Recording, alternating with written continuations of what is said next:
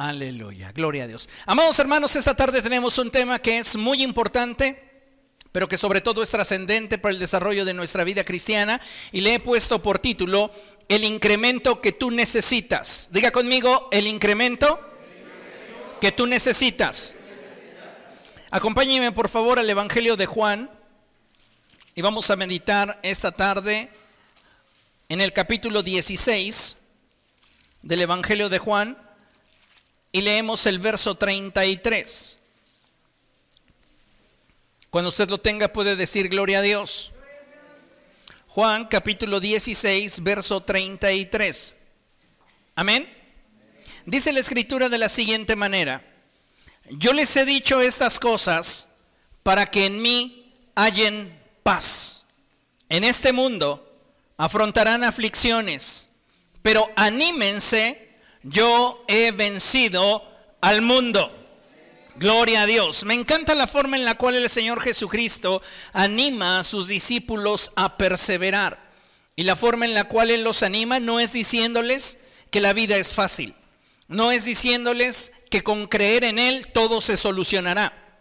Al contrario, les está diciendo que lo que está por venir a sus vidas los va a sacudir, los va a estremecer, pero que ellos deben de mantenerse firmes en la fe sabiendo que si ellos se mantienen unidos a Cristo, tendrán paz en medio de la tormenta. Hay situaciones que como seres humanos llegarán a nuestra vida y que, amados hermanos, no podremos evitar. Sin embargo, si nos mantenemos unidos a Cristo, podemos tener de Él la paz que necesitamos, no solo para poder soportar ese momento de aflicción, sino también para superarlo y superarlo bien. ¿No le gustaría a usted que esos momentos de prueba que de repente llegan y golpean su vida, de repente fueran superados y superados de manera correcta? Eso sería increíble porque no estaríamos arrastrando las secuelas de las situaciones que en su momento enfrentamos. Muchas personas superan situaciones en su vida, pero no las superan bien, las siguen arrastrando por el resto de su vida. Y sabe, la victoria que Cristo nos ofrece la paz que Él nos da, nos da la capacidad de vivir sin secuelas del pasado. ¿No le gustaría a usted tener esa clase de victoria? ¿Qué necesitamos entonces? Mantenernos unidos a Cristo y día a día buscar ese crecimiento en nuestra relación con Él que nos permita mantenernos firmes en el Señor. Amén.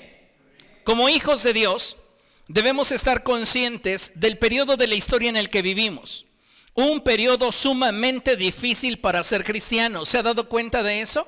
En este tiempo, ser un cristiano de veras está costándonos. Y no porque tengamos prohibiciones gubernamentales, no porque estemos experimentando persecución social, no porque nuestros cuerpos sirvan para iluminar las calles como antorchas humanas, ni porque si nos negamos a renunciar a la fe, seamos parte de un show donde seremos devorados por leones. Ninguna de esas cosas está aconteciendo, como sucedió con la iglesia de primer siglo, segundo siglo y tercer siglo. Pero sabe, hoy estamos viviendo en un periodo de la historia donde es difícil ser cristiano y ser cristiano de veras porque la maldad se ha incrementado en gran manera. Y la Biblia dice que en este periodo el amor de muchos se tornaría frío. Y no solamente eso, sino que muchos creyentes apostatarían de la fe. Muchos creyentes dejarían de escuchar la verdad y se volverían a los mitos. Muchos creyentes comenzarían a rodearse de gente que les hablase lo que ellos quieren oír. Y sabe, por esta razón es que vivimos un tiempo muy peligroso. Sin duda alguna, hoy más que nunca el vivir de acuerdo con lo que la Biblia enseña nos colocará en una franca oposición a lo que la sociedad sin Cristo pregona. Y esa es una realidad, que si usted quiere vivir de forma íntegra y de acuerdo a los principios del Evangelio, usted va a hallar en el mundo oposición. Sin embargo, aún y a pesar de que enfrentaremos diversas aflicciones, debemos de tener presente que solo en Jesús encontraremos la paz que necesitamos para vivir. Hoy día las personas desean un incremento en sus vidas. Y muchas de estas enfocan toda su energía y su existencia en alcanzarlo. ¿Ha escuchado usted alguna ocasión a alguna persona decir, cuando tenga un buen trabajo podré tomar vacaciones? Y cuando tiene un buen trabajo nunca sale de vacaciones porque ese buen trabajo le exige demasiado. Hoy día muchas personas están buscando un incremento salarial un incremento en sus logros académicos o laborales. Muchos desean un incremento o mejora en sus relaciones familiares e interpersonales. Hay quienes están buscando un incremento en sus habilidades y capacidades. Y déjeme decir que todo esto es bueno. El que usted tenga metas naturales es bueno. Y Dios desea prosperarle en sus metas naturales. El problema sucede cuando en nuestras prioridades no hay orden y no tenemos una jerarquización correcta de aquello que nosotros estamos buscando. ¿Por qué digo esto? Por lo siguiente, el apóstol Pablo lo expresaba de esta forma. Y mire nada más. En 1 los Corintios capítulo 9, versos del 24 al 26, dice la escritura así. ¿No saben que en una carrera todos los corredores compiten, pero solo uno obtiene el premio? Corran pues de tal modo que lo obtengan. Lo que el apóstol Pablo está diciendo es que en la vida usted va a estar rodeado de personas que tengan en común muchas metas que usted tiene en su corazón. Y que no todos podrán alcanzar sus metas, pero que la forma en la cual usted va a atacar la vida va a ser de tal manera que usted logre alcanzar aquello que desea. Y luego el apóstol nos lleva hacia un pensamiento todavía más amplio y él dice, todos los deportistas se entrenan con mucha disciplina. Ellos lo hacen para obtener un premio que se echa a perder. Nosotros, en cambio, por uno que dura para siempre. Lo que el apóstol Pablo está diciendo es que en la vida no todos obtendrán lo que quieren, pero debes de saber que tu vida la puedes invertir tanto en aquello que no tiene trascendencia eterna como en aquello que tiene una trascendencia eterna. La decisión es tuya. Yo por mi parte, dice el apóstol, no corro como quien no tiene meta y no lucho como quien da golpes al aire. Es bueno que tengamos metas en lo natural, pero es mejor que estas metas en lo natural estén sujetas al cumplimiento de nuestras metas en lo espiritual. Por eso la escritura dice cosas como estas. El apóstol Juan en su tercera epístola dice, amado, deseo que seas prosperado en todo y que tengas salud, así como prosperas espiritualmente. El problema de muchos cristianos hoy es que están priorizando lo temporal priorizando lo natural y están menospreciando y dejando a un lado su avance espiritual. Dios desea que tengamos un incremento, pero que ese incremento sea de manera integral. Dios desea bendecir nuestros esfuerzos en nuestro lugar de trabajo, con nuestra familia o en el área en, la cual decidamos invertirnos. Pero también es importante que nosotros le demos testimonio al cielo de que nuestra relación con Dios para nosotros es prioridad. ¿Por qué? Porque cuando nosotros dejamos de lado la vida espiritual, lo que tendemos a priorizar se convierte en nuestra vida en una trampa. Por eso el apóstol Juan en su primera epístola, en el capítulo 5, verso 21, termina de una forma muy poco esperada la epístola. Y él termina diciendo, en 1 de Juan capítulo 5, verso 21, él termina diciendo, hijitos, guardaos de los ídolos. Interesante, porque tú no le llamas hijo a cualquier persona. Le llamas hijo a aquella persona con la cual has caminado y la persona con la cual se identifica contigo y la persona a la cual tú sabes que tiene oídos para oírte. En ese sentido, el apóstol Juan está escribiéndole a gente con la cual él ha estado caminando en el desarrollo de su fe. Son sus hijos espirituales. Pero les dice algo muy importante y les dice, guárdense de los ídolos. Escuche con atención, un ídolo no es una figura de yeso, ni tampoco es una figura de plata o de oro. Un ídolo es todo aquello que ocupa el lugar que a Dios le corresponde en nuestro corazón. Y si en nuestras prioridades Dios no ocupa el primer lugar, aquello que esté ocupando el lugar que a Dios le corresponde es un ídolo en nuestra vida. Y muchos de nosotros como cristianos debemos aceptar que en nuestra vida hay ídolos.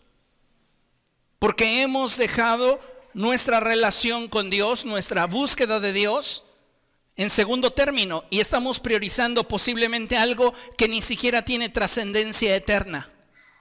Yo estoy seguro que si tú te dedicas y te enfocas a alcanzar tus metas naturales y materiales, es muy probable que tengas satisfacciones porque tienes la capacidad, porque tienes la habilidad, porque tienes la inteligencia y permíteme la expresión, porque la bendición de Dios te acompaña. Pero ¿sabes qué no podrás disfrutar jamás? Plenitud, porque la plenitud solamente se encuentra en Cristo. La plenitud no te la puede dar el comprar una casa, la plenitud no te la puede dar el comprarte un auto, la plenitud no te la puede dar obtener una maestría o un doctorado. Son satisfacciones que obtenemos a través de alcanzar nuestras metas naturales. Pero si tú buscas plenitud en tu vida espiritual, tú necesitas priorizar tu vida espiritual. Colocar tus metas espirituales como el eje de toda tu vida. Y muchas veces lo olvidamos.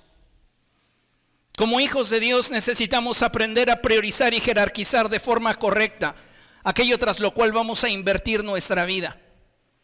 Y sabe, de acuerdo a este pasaje, necesitamos identificar aquello que realmente tiene una trascendencia eterna y separarlo de aquello que no la tiene. ¿Para qué? Para que nuestras principales prioridades esté aquello que atañe a las cosas de Dios. El Señor Jesucristo nos lo enseñó de esta forma y Él dijo, busquen primeramente el reino de los cielos y su justicia. Pero ¿qué sucede con la iglesia del siglo XXI? La iglesia del siglo XXI no está buscando primeramente el reino de los cielos y su justicia. La iglesia del siglo XXI está afanada, corriendo tras metas que no tienen una trascendencia eterna, esforzándose por alcanzar aquello que posiblemente solo produzca en su corazón una satisfacción temporal, mas no una plenitud permanente. Y es ahí el llamado de atención donde la escritura nos dice, deseo prosperarte, deseo bendecirte, pero tienes que ajustar tu mirada. Y yo creo que todos como hijos de Dios tenemos que tomar la decisión de reenfocar nuevamente nuestras vidas. El apóstol Pablo lo expresaba de esta forma. Acompáñeme, Colosenses capítulo 3.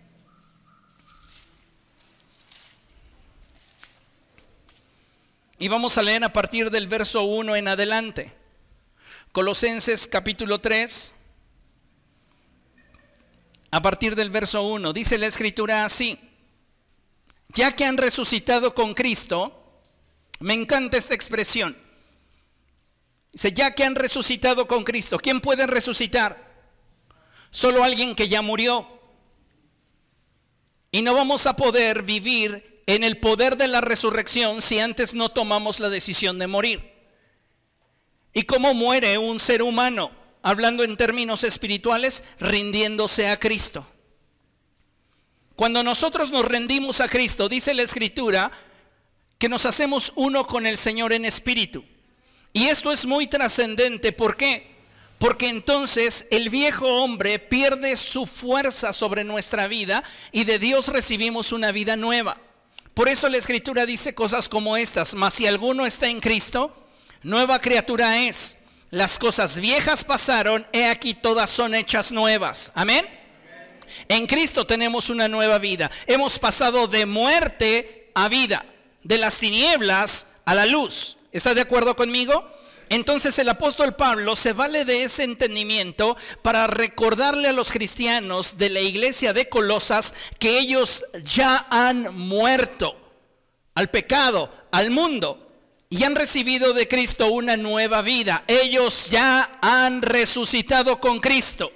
Y una de las cosas que ellos deben de tener como prioridad es la de buscar las cosas de arriba, donde está Cristo sentado a la derecha de Dios. Si tú ya has resucitado, si tú ya has experimentado esa vida nueva que procede de Cristo, enfócate en que tus prioridades sean aquellas que te conecten a lo eterno. ¿Por qué? Porque en esta vida somos peregrinos, amados hermanos. Y en el día menos pensado partiremos de este mundo. Y lo que habremos de recibir en la eternidad corresponderá con lo que en esta vida hayamos decidido. Entonces fíjese, dice, ya que han resucitado con Cristo, busquen las cosas de arriba donde está Cristo sentado a la derecha de Dios. Concentren su atención en las cosas de arriba, no en las de la tierra, pues ustedes han muerto y su vida está escondida con Cristo en Dios.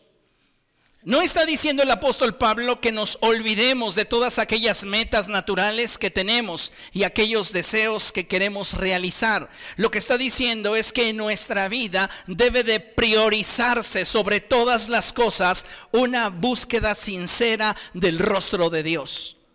Porque solo de esa manera vamos a poder prosperar espiritualmente y prosperar materialmente.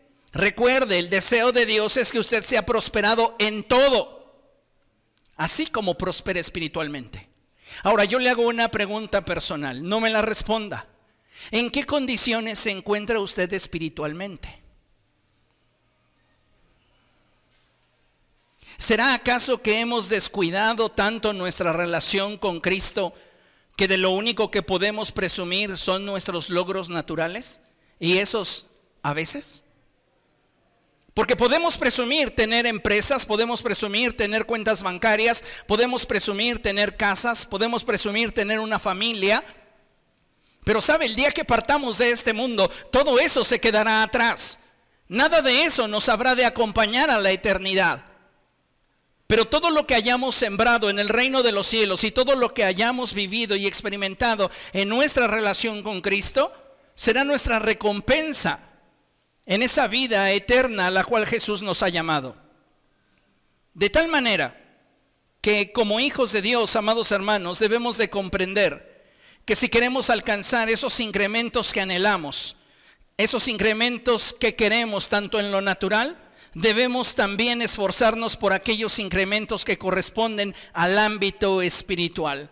No dejes a Dios en segundo término. No dejes las cosas de Dios en tercer o cuarto lugar en tu vida, en tu lista de prioridades. Dios debe de convertirse en el eje de tu vida.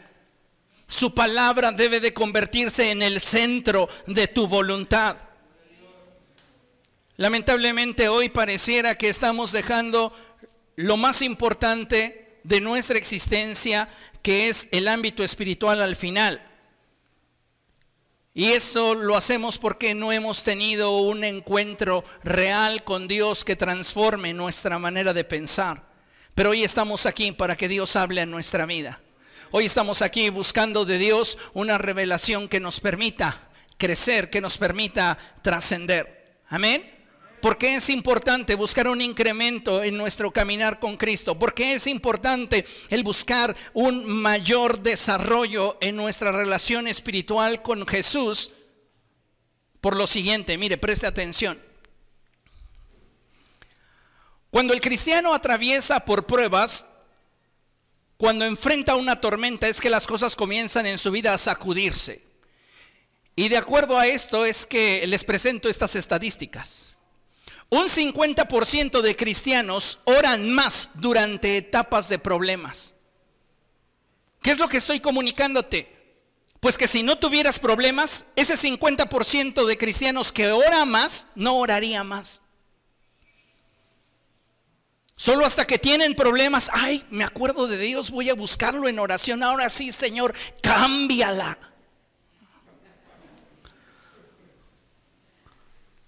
Un 30% de cristianos leen más su Biblia cuando no hayan solución a sus problemas.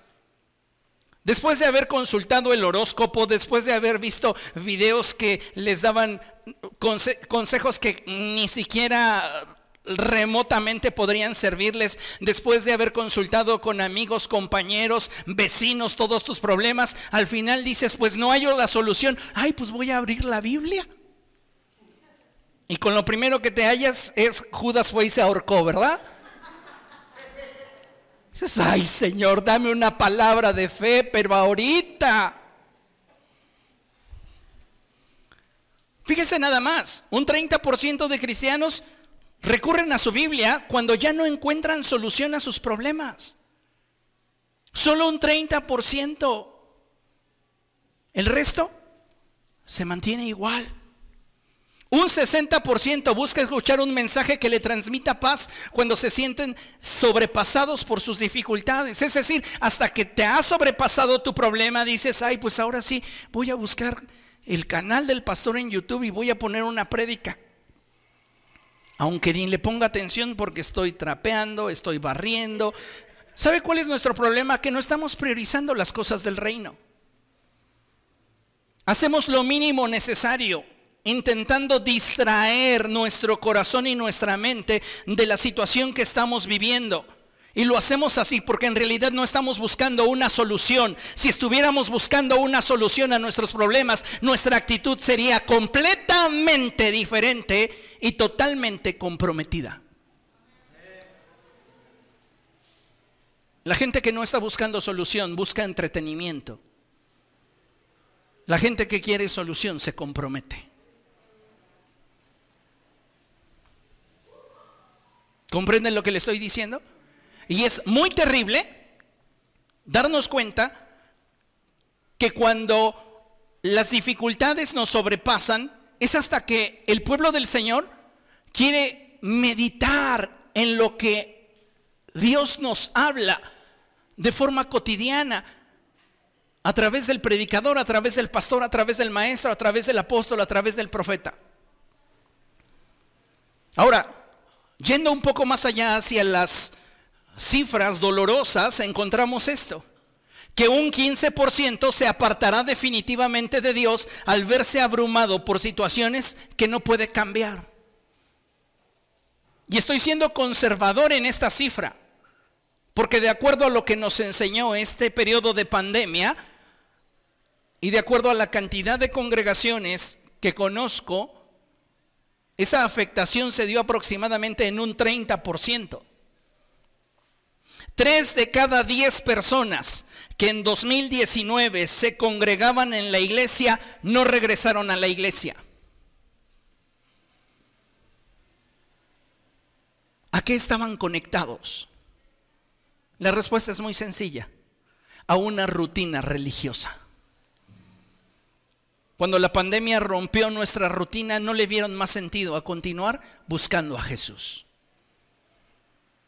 Y saben, los ejemplos que acabamos de ver nos indican claramente que un alto porcentaje de creyentes no está preparado para enfrentar la aflicción o el dolor. Si tú no has logrado tener un incremento en tu vida espiritual, difícilmente vas a poder enfrentar la aflicción y el dolor superarlos y superarlos de la manera correcta. Y es que lamentablemente no hemos llegado a ese punto porque no nos hemos ocupado de nuestro desarrollo espiritual. Escuche esto porque es poderoso. Nos hemos ocupado en acumular antigüedad en una religión, pero no nos hemos ocupado en desarrollar una relación con el Señor. ¿Qué antigüedad tienes en el Evangelio? 5, 10, 15, 20 años. Te hago otra pregunta, ¿tu fruto corresponde con tu antigüedad? ¿O solo has estado acumulando antigüedad, pero no has desarrollado una relación con Cristo? Muchos cristianos están inmersos en la religión porque la religión les entretiene. Asisten cada fin de semana a sus iglesias, a sus templos, para calmar su conciencia y sentirse más ligeros, rasguñando un poco de paz para seguir soportando su estilo de vida durante el resto de la semana. Pero no están experimentando una transformación, una plenitud en sus vidas. ¿Por qué? Porque no están realmente comprometidos con la transformación que Cristo ofrece. Se conforman con lo mínimo necesario y lamentablemente acumulan antigüedad, pero su fruto no corresponde con ello. Lo que me, me dice que no tienen una relación sólida con Cristo. El Señor Jesucristo le dijo al apóstol Pedro que él estaría a punto de atravesar por un proceso que tendría el potencial de destruir su vida y truncar su destino espiritual. Y así fue. Pedro traicionó al Señor Jesús.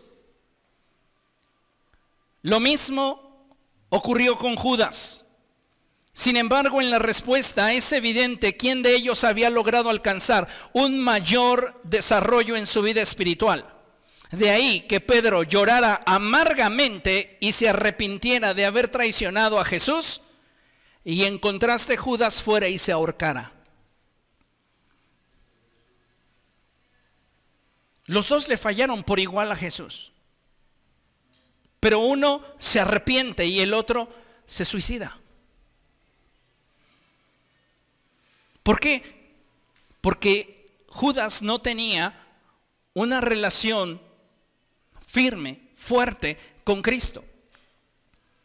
El factor que determinó su respuesta fue el nivel de fe que cada uno de ellos tenía. Y es que, amados hermanos, muchas veces queremos ser incrementados en muchas áreas de nuestra vida espiritual sin darnos cuenta que quizá el incremento que necesitamos se encuentra principalmente en el elemento más discreto y pequeño, pero a la vez el que sostiene nuestra vida espiritual, y me refiero a la fe. El incremento que tú necesitas es un incremento de fe. No necesitas en este momento de tu vida espiritual un incremento en la unción. No necesitas en este momento de tu vida espiritual un incremento en los dones del Espíritu. Tú necesitas un incremento en tu fe. ¿Por qué? Porque como creyentes estamos enfrentando un sinfín de circunstancias que van a intentar zarandearnos para robarnos el fruto que a través de la palabra el Señor ha puesto en nuestro corazón.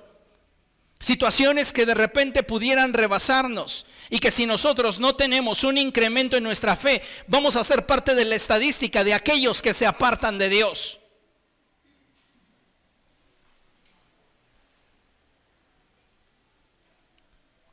Como hijos de Dios, necesitamos un incremento en nuestra vida espiritual, principalmente en el área de nuestra fe. Y cuando nosotros crecemos en fe, déjeme decirle que no crecemos en fe para creer más en Dios. Hay quienes piensan, ah, yo necesito más fe para creer más en Dios. No, tú necesitas más fe para creerle a Dios. Y el problema de muchos creyentes es que se están enfocando simplemente en no perder esa capacidad de creer en Dios pero no confían en Dios, no están preparados, no tienen un desarrollo espiritual que les permita enfrentar la dificultad y superarla. El Señor Jesús le dijo al apóstol Pedro, Satanás te ha pedido para zarandearte como el trigo, pero yo he orado por ti para que tu fe no falle. Jesús sabía que aquello que podía mantener a Pedro estable en medio de la tormenta era su fe. Y por eso en el pasaje que leímos al principio, el Señor Jesucristo les dice, estas cosas les he dicho para que en mí hallen fe, para que en mí hallen paz, para que en mí encuentren estabilidad. ¿Comprende? En el mundo van a enfrentar aflicción, pero no tengan temor porque yo he vencido al mundo. La Biblia, amados hermanos, nos exhorta a esforzarnos por presentarnos aprobados delante de Dios. Y esto, amados hermanos, solo se logra teniendo un incremento constante y sólido en nuestra fe. Vean lo que dice la escritura, segunda Timoteo capítulo 2, verso 15. Segunda Timoteo capítulo 2, verso 15. ¿Lo tiene? dice la escritura de la siguiente forma. Esfuérzate por presentarte a Dios aprobado, como obrero que no tiene de qué avergonzarse y que interpreta rectamente la palabra de verdad. ¿Qué es lo que requiere de nosotros el incremento que anhelamos? Esfuerzo. Esfuerzo por priorizar las cosas del reino de los cielos. Esfuerzo para mantener nuestra mirada puesta en Jesús, el autor y consumador de nuestra fe. ¿Por qué necesitamos esforzarnos en la búsqueda de Dios? Porque el mundo está ejerciendo su influencia para que nuestra mirada sea parte del Señor. El mundo está presentando delante de ti un sinfín de tentaciones, un sinfín de distracciones, un sinfín de problemas y situaciones diversas que si tú no obtienes en la presencia de Dios un incremento en tu fe, no tendrás la capacidad de salir victorioso cuando atravieses por ese proceso. Entonces, ¿qué es lo que necesitamos? Fe. Y por eso el apóstol Pablo le escribe a Timoteo y le dice, esfuérzate por presentarte delante de Dios aprobado, como alguien que ha guardado la fe, como alguien que tiene claro cuál es el fundamento de su vida espiritual, como alguien que tiene claras sus prioridades espirituales. Los discípulos de Jesús sabían esto. Y en una ocasión, cuando Jesús les hablaba sobre la necesidad que tenían de afrontar de una forma digna del Evangelio las diferencias y situaciones que en la vida enfrentarían con terceros, ellos exclamaron, Señor, aumentanos la fe. Ellos no pidieron que el Señor les incrementara la fe para sanar enfermos. No pidieron que les incrementara la fe para hacer milagros. No le pidieron que les incrementara la fe para pasar más tiempo en oración.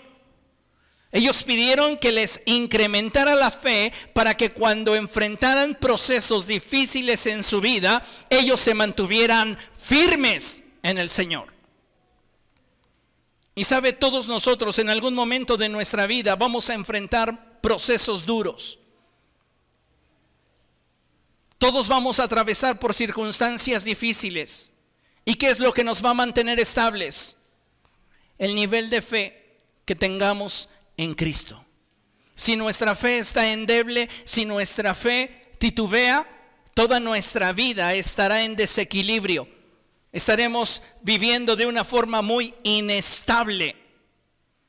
Y yo creo que ese es un buen momento para que usted se autoanalice y se dé cuenta en qué condición está su fe, porque lamentablemente muchos de nosotros no nos hemos ocupado de mantener nuestra vida espiritual y nuestra fe en óptimas condiciones. Mire, considere lo siguiente. La fe en la vida del creyente comienza por gracia divina. No es yo teniendo fe, es Dios colocando en mí la fe suficiente para poderme conectar con Él. Sin embargo, el desarrollar esa fe y el fortalecerla en nuestra vida implicará que ésta esté siendo alimentada y ejercitada de forma correcta y constante. Usted quiere una vida espiritual fuerte, una vida espiritual sólida, una vida espiritual estable que dé fruto, que glorifique a Dios. Usted tiene que trabajar en ello. Nadie se va a esforzar porque usted tenga un incremento espiritual, dado que esta debería ser una de sus metas y prioridades personales. ¿Comprende lo que le estoy diciendo? Nadie es responsable de la condición espiritual que en este momento usted tiene como lo es usted mismo. podríamos nosotros culpar a otros del por qué yo me siento decepcionado, del por qué yo me siento triste, del por qué yo me alejé del Señor. Y es probable que haya culpables en relación al por qué tú te sientes así, pero el único responsable eres tú.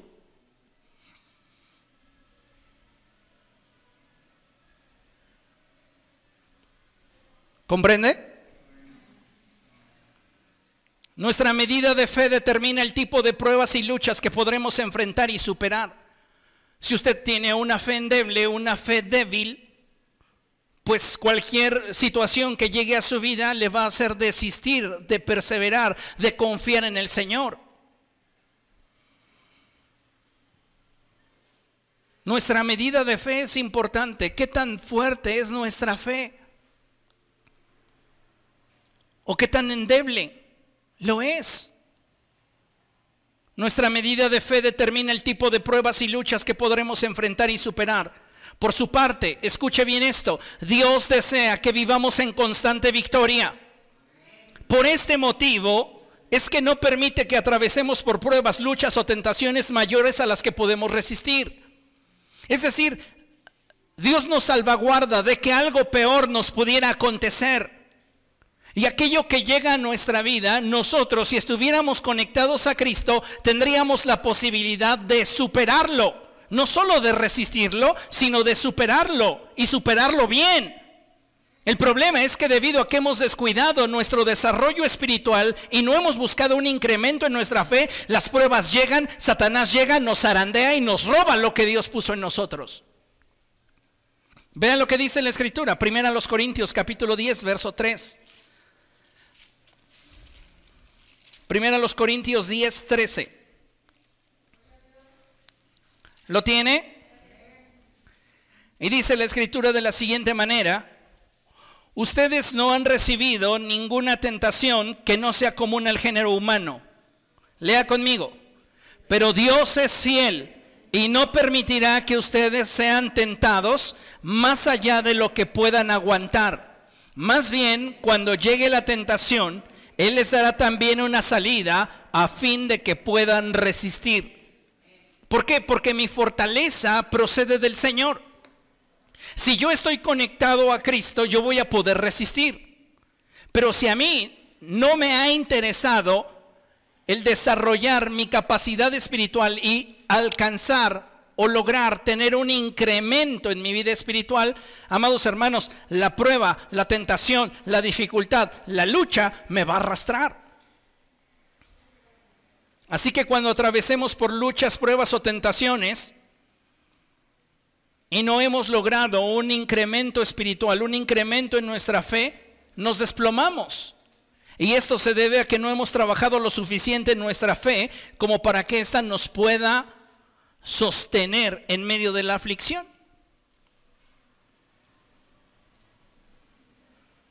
Muchas personas que han atravesado por diferentes situaciones y accidentes, en muchos casos han visto mermada su capacidad motriz.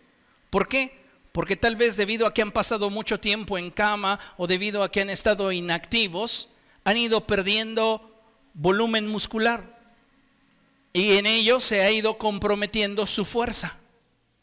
Entonces lo que antes era fácil de hacer ahora les resulta más difícil. Lo mismo sucede con la vida de fe. Si usted no alimenta de manera correcta, si usted no ejercita su fe día con día, esta va perdiendo su fuerza. Si usted está esperando simplemente sentir emociones o sensaciones para salir de aquí de la iglesia, decir, hoy Dios me habló, hoy Dios me tocó, pero usted no trabaja seriamente en el desarrollo de una relación con Cristo, lo que usted está experimentando es temporal y a media semana usted ya no tendrá más para seguir resistiendo. Necesitamos alimentar y ejercitar nuestra fe todos los días. Pero sabe, esto es algo que a muchos cristianos no les interesa. Suena bien, pero no les interesa. ¿Y sabe por qué? Por lo siguiente. La mayoría de los cristianos saben qué es lo que beneficia su fe, sí o no. Usted lo sabe, si en algún momento ha estado por más de seis meses escuchando la palabra de Dios o ha leído por lo menos el Evangelio de Juan o en algún momento ha tomado algún curso bíblico de doctrina fundamental, usted sabe qué es lo que le beneficia a su fe. Desde aquello que puede alimentarla de forma correcta hasta la forma en la cual la puede ejercitar. Usted lo sabe. Le hago una pregunta. ¿Los pensamientos negativos alimentan de manera correcta nuestra fe? ¿Las emociones autodestructivas alimentan de manera correcta nuestra fe? Entonces, ¿por qué es lo que le metes a tu alma todo el tiempo? Pensamientos basura, emociones que nos autodestruyen, que nos autoflagelan. ¿Sabes? ¿Sabes qué es la forma en la cual tú puedes alimentar tu fe y la forma en la cual la puedes ejercitar? Lo sabes. Sin embargo, para muchos dar ese paso implicaría salir de su zona de confort. Es como cuando a una persona le dices, oye, ¿y por qué no te esfuerzas para llegar a tu peso ideal? Usted sabría cómo lograrlo, ¿cierto o no? No, pues sí. Usted sabe qué es lo que le pega y tal vez usted tiene por hábito cenarse unos taquitos e irse a acostar. Un pozolito y dice, ah".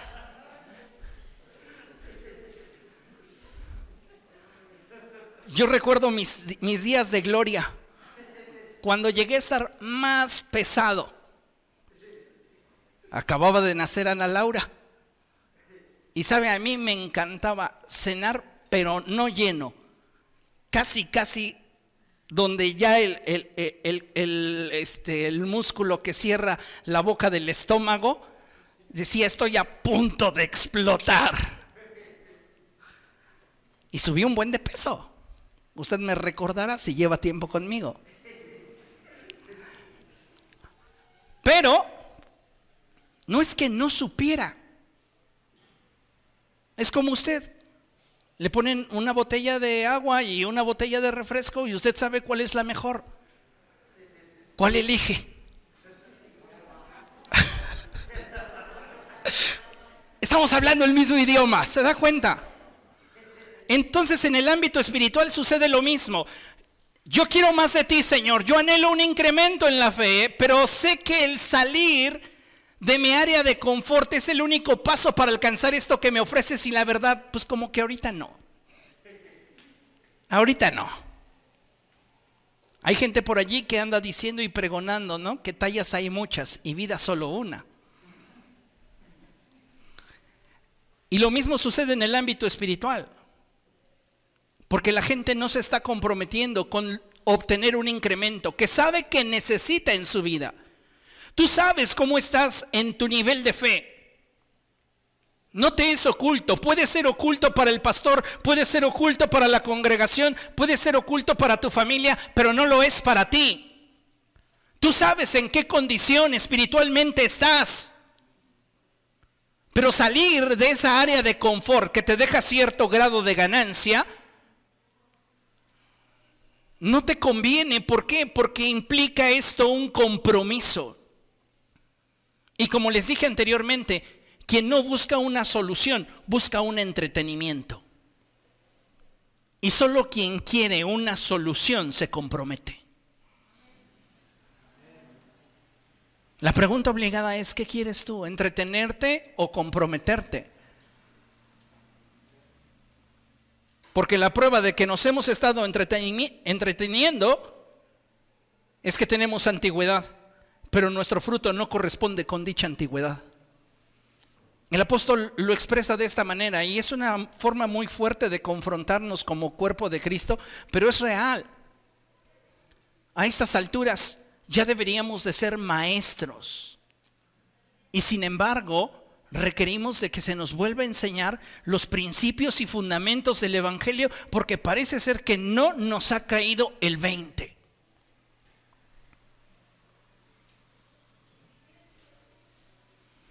Entonces, volvemos a leerlo todo para que usted tenga clara la idea. La mayoría de los cristianos saben qué es lo que beneficia su fe, desde aquello que puede alimentarla de forma correcta hasta la forma en la cual la pueden ejercitar.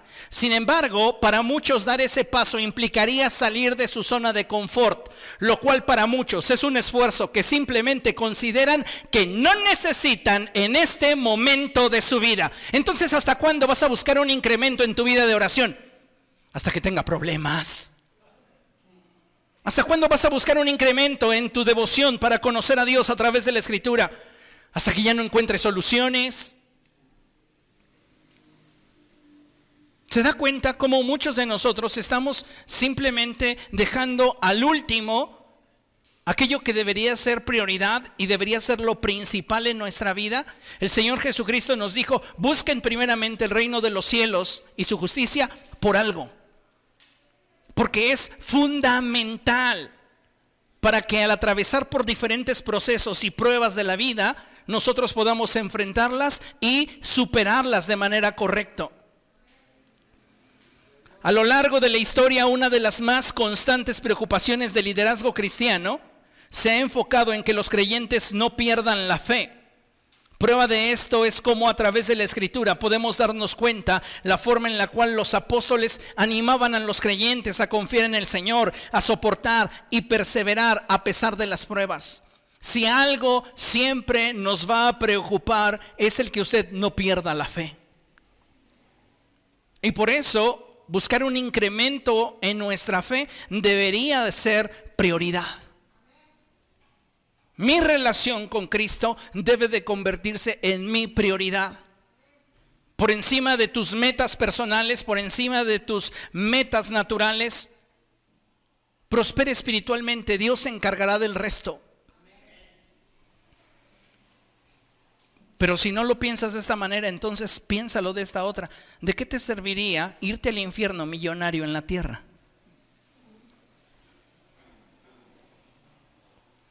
La escritura lo dice de esta forma, ¿de qué le sirve al hombre ganar el mundo si se pierde su alma? Ahora, todos estamos en el entendido de que en este mundo somos peregrinos. Estamos de paso. Ninguno de nosotros llegó a este mundo para quedarse. Y este es nuestro periodo de elección. ¿Qué es lo que estás eligiendo? El apóstol Pablo dice, yo no corro como quien no tiene meta. Es decir, si aquello que me ofreces va a ocupar el lugar que el tener una meta que trascienda para vida eterna en mi corazón, este no lo voy a aceptar. ¿Por qué? Porque yo corro como quien tiene meta. En nuestra meta debería ser cada día conocer más al Señor, profundizar más en nuestra relación con Él. ¿Para qué? Para obtener un incremento en nuestra fe. Vamos allá. ¿Cómo puedo lograr un incremento en mi fe? Hay seis puntos que deseo compartir con ustedes y que considero que son fundamentales en la vida del creyente para poder lograr un incremento en su fe. El primero de estos es a través de mi relación con el Espíritu Santo. ¿Qué tan buena es tu relación con el Espíritu Santo?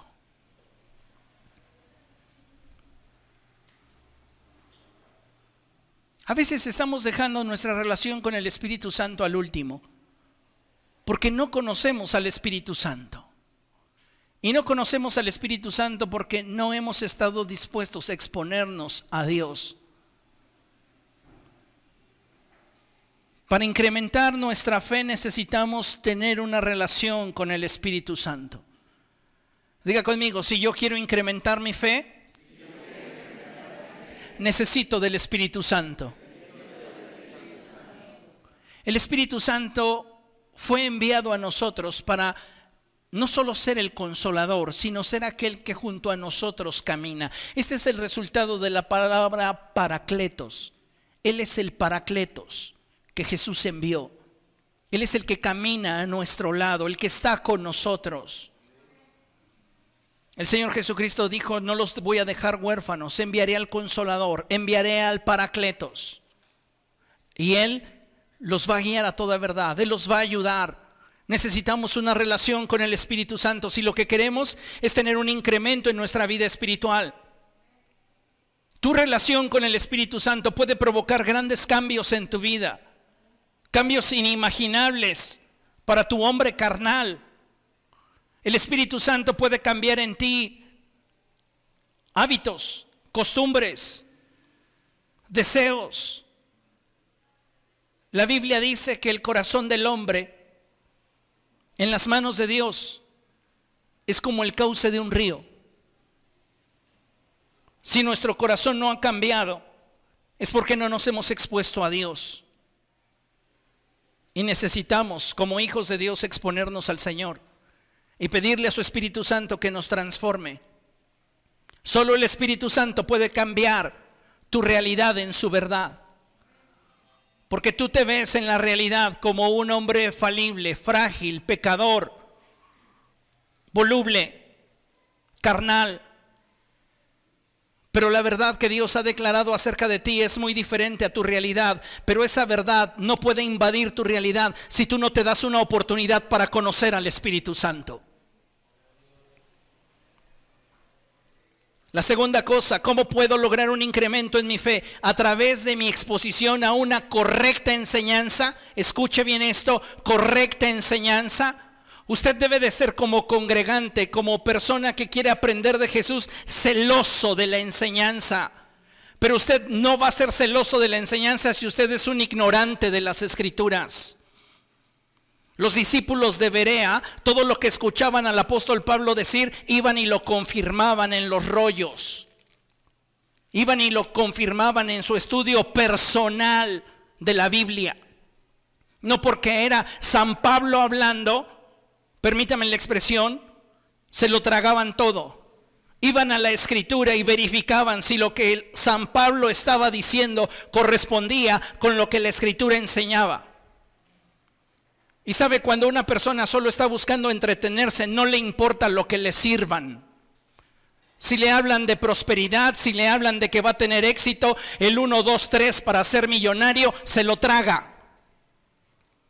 Y sabe, nosotros como creyentes que estamos experimentando y viviendo esta última etapa de los tiempos, deberíamos de ser más exigentes con aquello que se nos enseña desde un púlpito.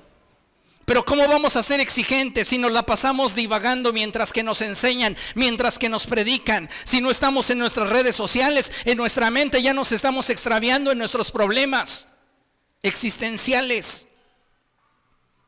Hay creyentes que vienen al templo a leer la escritura y se les está predicando, se les está enseñando y ellos están leyendo la Biblia. Ni ponen atención aquí, ni ponen atención allá. Se van igual que como llegaron, vacíos.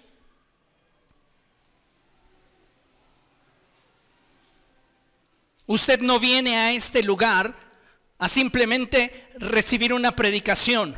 Usted viene a este lugar a recibir una enseñanza cristocéntrica, bíblica, que le dé la profundidad en conocimiento y revelación que usted necesita.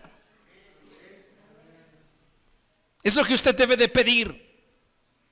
Una enseñanza que tenga revelación. Muéstrame a Cristo. Dame el conocimiento que me permita tener un cimiento sólido. Hay muchos lugares que se han incrementado en gran cantidad de personas y no necesariamente porque su enseñanza sea cristocéntrica o bíblica. La gran mayoría de estos obedece a gente que está buscando emociones y sensaciones y un ambiente agradable. Pero creo que ya no estamos como para eso. Necesitamos entender que si yo quiero lograr un incremento en mi fe, entonces yo tengo que exponerme a una correcta enseñanza, una enseñanza cristocéntrica, bíblica, que me dé la profundidad en conocimiento y la revelación que yo necesito. Pero para que usted pueda cachar el conocimiento y pueda absorber la revelación, usted tiene que estar expectante atento. Si usted se duerme la mitad del sermón, ¿cuánto podrá usted asimilar de lo que se le está diciendo?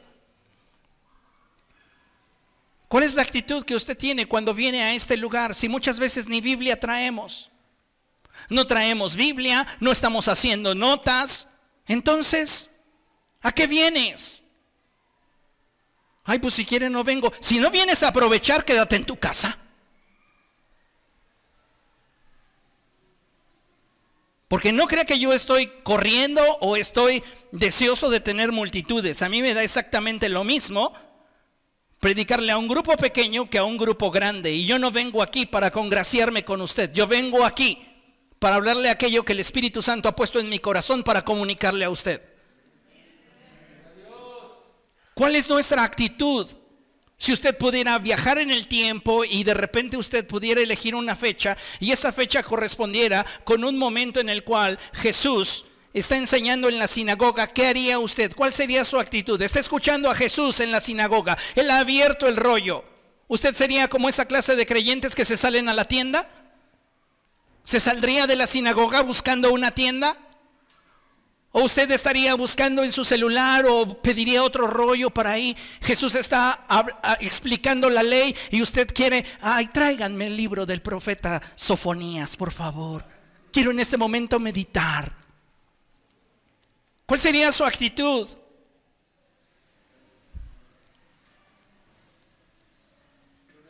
La escritura dice que donde dos o tres están reunidos, Él está allí en medio de nosotros.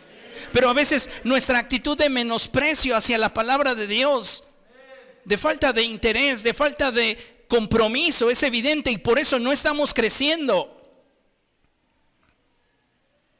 Nos falta tener más profundidad. Hemos escuchado enseñanzas, pero no pasamos de tener un conocimiento plano. No hemos profundizado a las riquezas de la escritura. Y para eso nos congregamos, para eso nos reunimos. Para que a través de su servidor Dios pueda hablar revelación y un conocimiento sólido y vasto que le permita a su vida espiritual avanzar. No viene usted aquí a ser motivado para que a media semana la pila ya se le haya desgastado.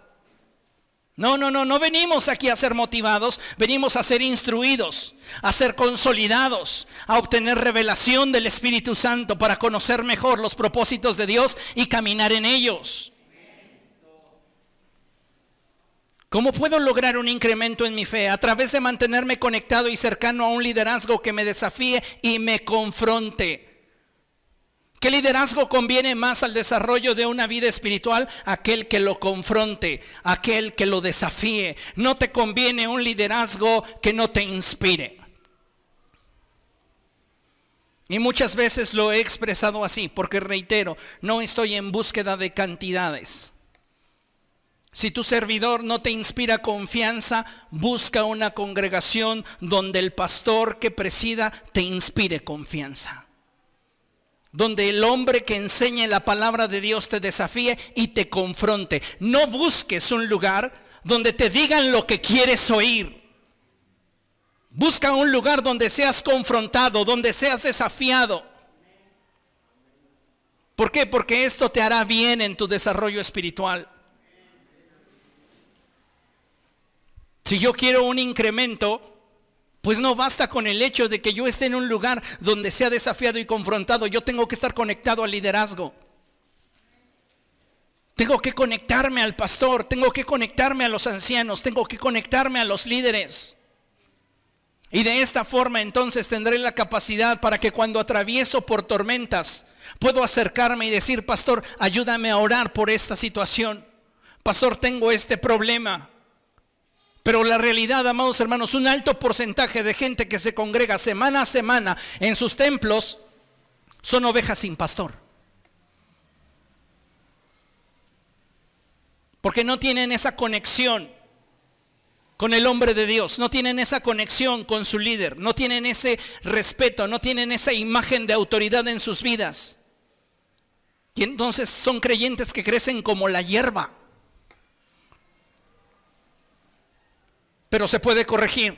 Yo fui un cristiano que creció como la hierba. No tenía a quien conectarme, no tenía a quien me tomara para que pudiera enseñarme, para que pudiera aconsejarme, para que pudiera dirigirme.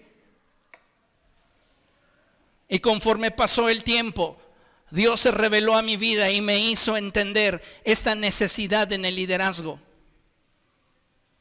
Y desde que comencé a ocupar diferentes posiciones al interior del cuerpo de Cristo, siempre mi prioridad ha sido la conexión.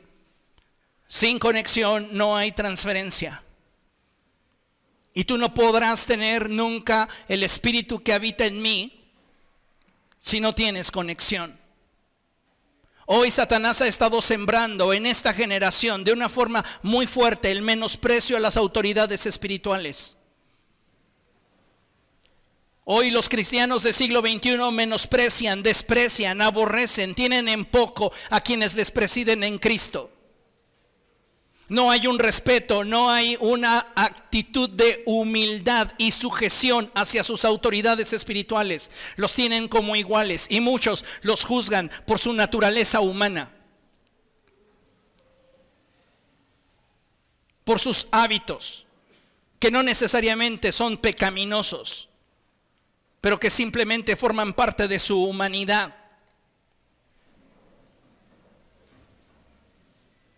Y sabe, es lamentable cómo esto ha ido incrementándose el menosprecio en el corazón de una iglesia que a todas luces está desconectada de Cristo. Escuche bien esto. Y es rebelde en su corazón. No pienses que siendo un rebelde y teniendo una actitud contraria hacia tus autoridades en Cristo tendrás un incremento en la fe. Porque la rebelión es tan grave como el pecado de hechicería. Hay gente que se revela a la autoridad y piensa que Dios le va a prosperar espiritualmente está completamente equivocada. Tenemos que entender que si queremos obtener un incremento en nuestra vida espiritual, debe de haber en nosotros conexión. El caso más clásico es Elías y Eliseo. Eliseo sabía que era lo que quería de Elías. Y Elías muchas veces quiso hacer a un lado a Eliseo permítame la expresión, lo trataba mal a propósito, para que se decepcionara y se fuera, porque así era Elías. Elías, dos gentes eran suficientes para que se engentara. Ya somos dos, ya estoy engentado. Le gustaba estar solo. Y Eliseo sabía que era lo que quería y Eliseo siempre estaba haciéndole preguntas y preguntas, así que imagínese a alguien que le gusta platicar consigo mismo, de repente tener que sacar palabras para hablar con alguien más, es muy difícil. Así me llega a suceder. Pero Eliseo sabía qué quería de Elías. Y llegado el momento, Elías le pregunta, dime pues, ¿qué es lo que quieres? Y le dice, quiero el espíritu que hay en ti, pero por doble medida. Dura cosa, difícil cosa has pedido. Pero si estás atento para cuando yo me vaya de tu lado, te será concedido. Si mantienes la conexión, lo tendrás. Pero si no tienes conexión, no lo tendrás. Y usted conoce el resto de la historia. A Elías se le registran siete milagros y Eliseo 14. La unción que había en Elías vino sobre Eliseo por partida doble. ¿Por qué? Porque él estuvo conectado y cercano a un liderazgo que lo desafiaba y lo confrontaba. Eliseo, si hubiera querido estar cómodo, no se acerca a Elías, no se mantiene con Elías.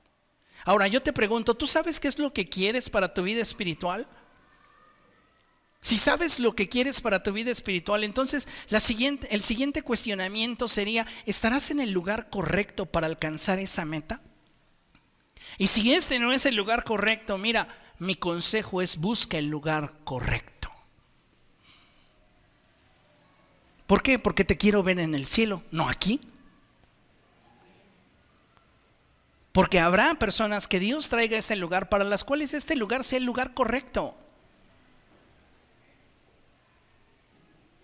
Pero habrá personas para las cuales yo no sea ni la persona correcta, ni el mensaje que escuchen sea el mensaje correcto. ¿Qué necesitamos? Solo partir de este punto. El mensaje que escucho me desafía y me confronta, entonces merece o valdrá la pena que me mantenga conectado. Todos quisiéramos el liderazgo que merecemos. Pero Dios nos da el liderazgo que necesitamos. Y es ahí donde usted debe de decidir qué es lo que hará para alcanzar ese incremento en su vida espiritual o en su fe. Siguiente. ¿Cómo puedo lograr un incremento en mi fe? A través del cimiento bíblico que decida proveerle a mi vida. Tú decides qué cantidad de Biblia le regalas a tu espíritu a tu alma. Y ese es su cimiento. Si tú no lees la escritura, si tú no meditas en la palabra de Dios, si tú no le escudriñas, pues tu cimiento es muy endeble. Acuérdese de lo que dijo el Señor Jesucristo, de aquel que oye mis palabras y las pone en práctica es semejante a un hombre que edificó su casa sobre la roca. Enfrentó procesos difíciles, pero se mantuvo de pie. ¿Por qué? Porque su cimiento era sólido. Pero aquel que oye mis palabras y no las toma en cuenta es semejante a un hombre que edifica su casa sobre la arena. Enfrenta procesos difíciles. ¿Y qué sucede? Se viene abajo. ¿Por qué? Porque no tiene un cimiento sólido en su vida. ¿Quién se va a encargar de proveerle el cimiento a tu vida? Diga yo. Nadie más. Usted.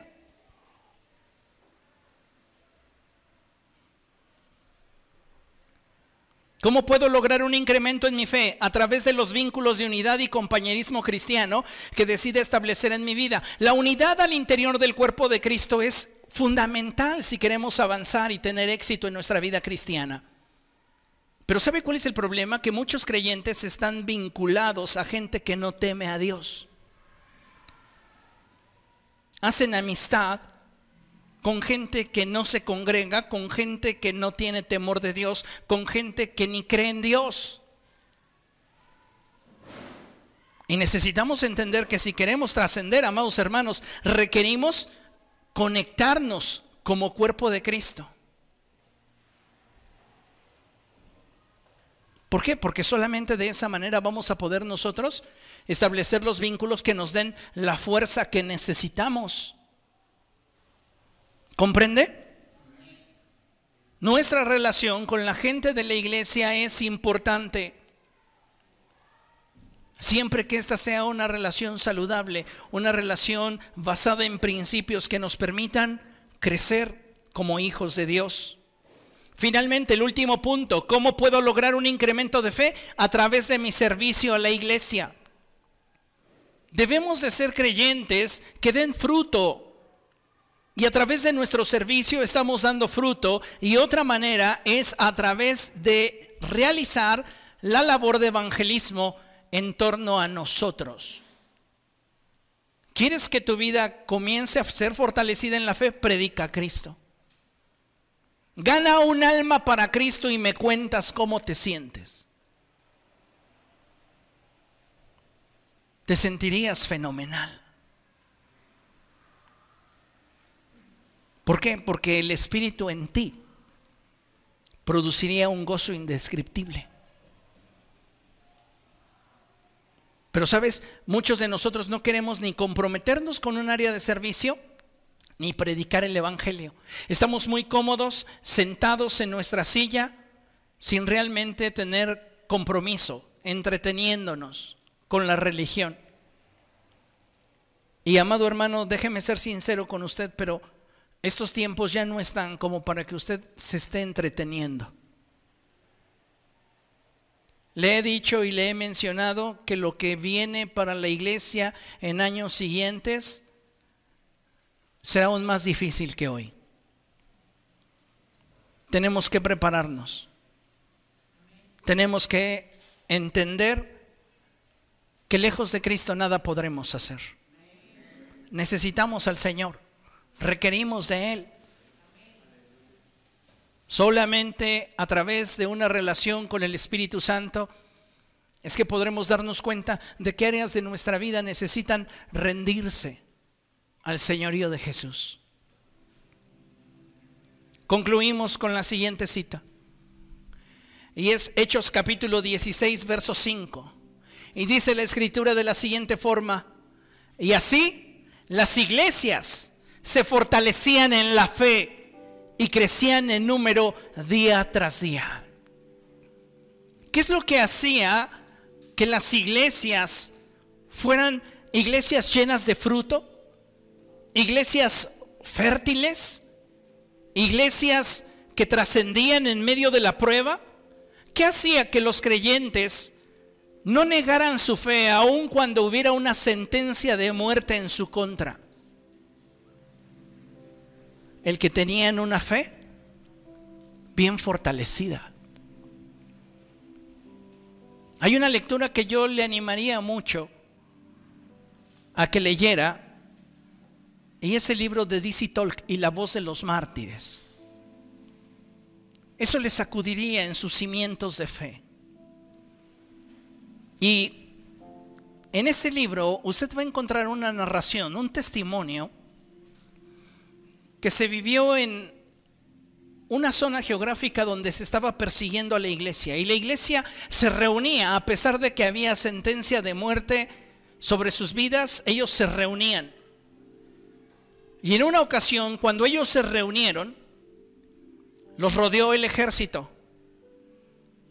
Y entró uno de los altos rangos a ese lugar y les dijo, si ustedes quieren salir de aquí con vida, tomó una Biblia, la tiró al piso y les dijo, deben de escupir ese libro y negar su fe. Al primero al que encañonó fue al pastor. Y el pastor acercándose a la Biblia dijo, perdóname Señor. Escupió la Biblia y salió de ese lugar. Y la congregación comenzó a salir hasta que al final llegó una niña una niña de aproximadamente 11 años, que tomando la Biblia llena de saliva y escupitajos, la limpió con su vestido y dijo, perdónalos, Señor Jesús. Después de eso se escuchó un tiro y la niña no salió. ¿Qué nivel de fe tenemos para confrontar lo que estamos viviendo?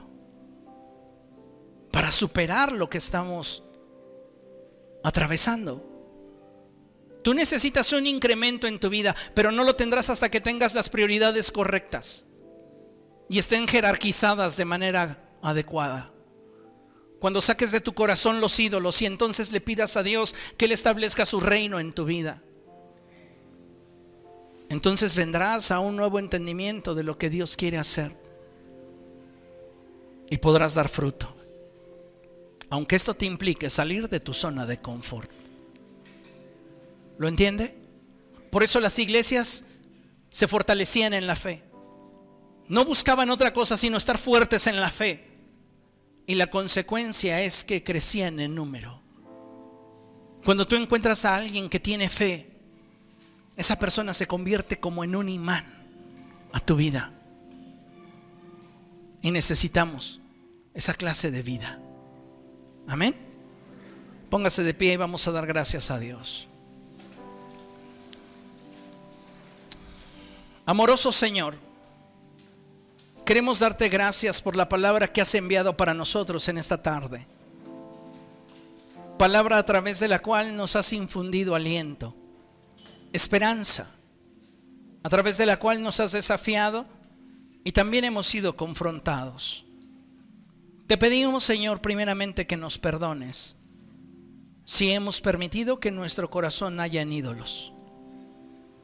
Perdónanos si hemos sido negligentes en buscar un incremento en nuestra relación contigo y por consecuencia en nuestra fe. Ayúdanos, Señor, a ser fieles a ti. Perdona nuestros pecados, perdona nuestras faltas y permítenos, Dios, que nuestros sentidos sean abiertos para comprender que lo que realmente nos surge es hacer de ti y tu reino una prioridad. Mi Dios, permítenos profundizar en conocerte y entender tu corazón. Padre, haznos entender que tú quieres que prosperemos, que tú quieres que logremos nuestras metas. Pero no solamente quieres que disfrutemos de satisfacción, tú quieres que tengamos plenitud. Por eso venimos a ti, Jesús. Limpia nuestro corazón y danos más de ti. Anhelamos más de tu presencia. Anhelamos más de ti. Te damos gracias por tu fidelidad y amor. por tu paciencia, por tu cuidado, porque tú estás, Señor, con nosotros. En el nombre de Jesús. En el nombre de Jesús. Amén.